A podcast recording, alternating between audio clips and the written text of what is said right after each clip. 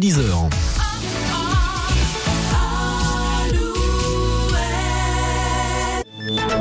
Alouette, les infos. Présenté par Nicolas Mézil. Bonjour Nicolas. Bonjour Arnaud, bonjour à tous. L'enquête sur l'un des grands incendies de forêt de l'été 2022 en Gironde est au point mort, si bien que le procureur adjoint de Bordeaux a requis un non-lieu selon le quotidien Sud-Ouest.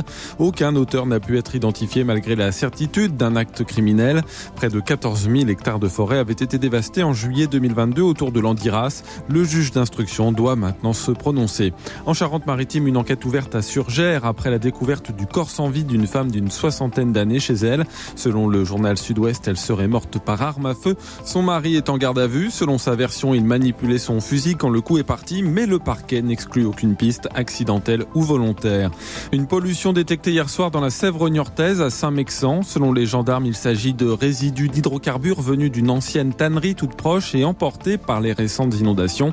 Un dispositif pour contenir la pollution et l'absorber a été déployé par les pompiers. Près de Bordeaux, le géant du négoce de vin Castelfrère bloqué ce matin par une centaine de viticulteurs et une trentaine de tracteurs. Ils protestent contre des prix d'achat jugés trop faibles et demandent que les coûts de production soient pris en compte.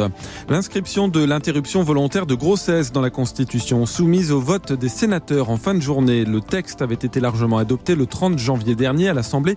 Si le Sénat majoritairement de droite le vote exactement dans les mêmes termes, il faudra une adoption du Parlement réuni en congrès.